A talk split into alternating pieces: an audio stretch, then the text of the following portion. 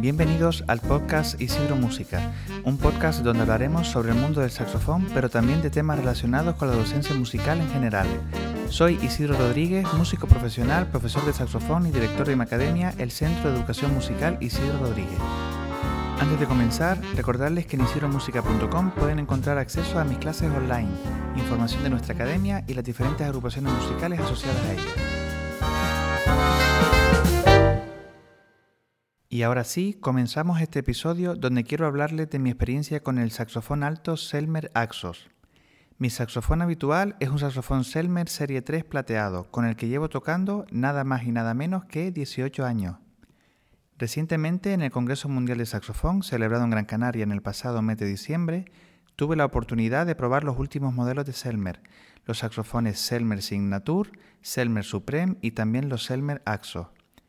No era la primera vez que tocaba los Selmer Supreme y Axos, pues ya había tenido la ocasión de tocarlos y probarlos con detenimiento semanas después de su presentación. Sí que era la primera vez que probaba los Selmer Signature, pues hace tan solo unos meses que se ha presentado de manera oficial.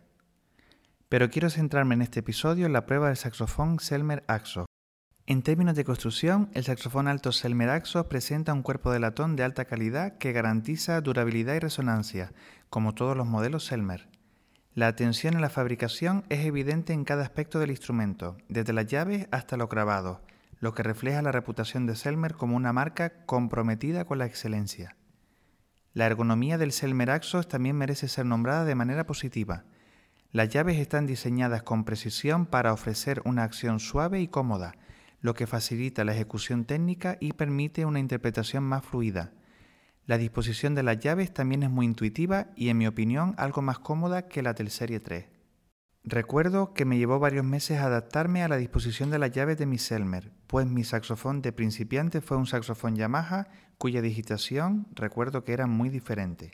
Siento que la digitación y distribución de llaves de este Selmer facilita a los músicos adaptarse rápidamente al instrumento.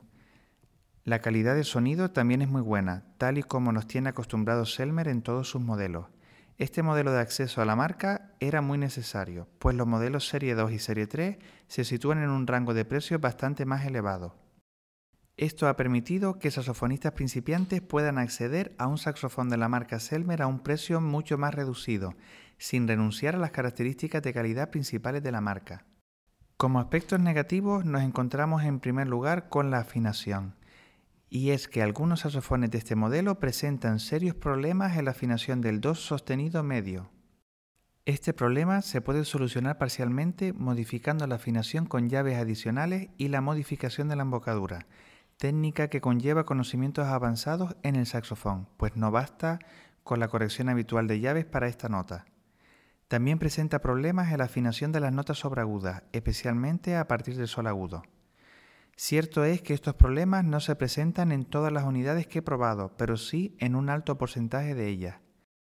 Otro de los aspectos negativos se encuentra en su estuche. No tiene nada que ver con su calidad ni resistencia, pues me parece un estuche con muy buen diseño, ergonomía y durabilidad.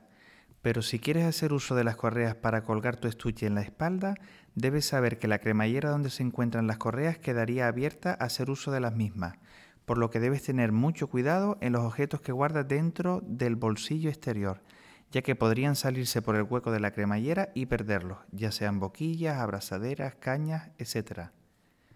En resumen, el Selmer Axo es una opción excepcional para músicos que buscan un instrumento de alta calidad que combine la artesanía clásica con características modernas de la marca, a un precio más asequible para los estudiantes de nivel medio de este instrumento. Estoy convencido que trabajarán para solucionar los problemas de afinación que presentan algunos modelos, así como mejorar su estuche en futuras unidades.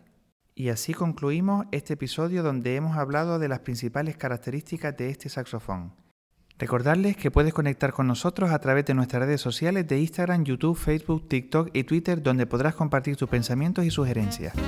También los invito a suscribirse a mi podcast Isidro Música en tu plataforma de podcast favorita, así como también al canal de YouTube Isidro Música. Esto es todo, muchas gracias por tu escucha y nos vemos en el próximo episodio.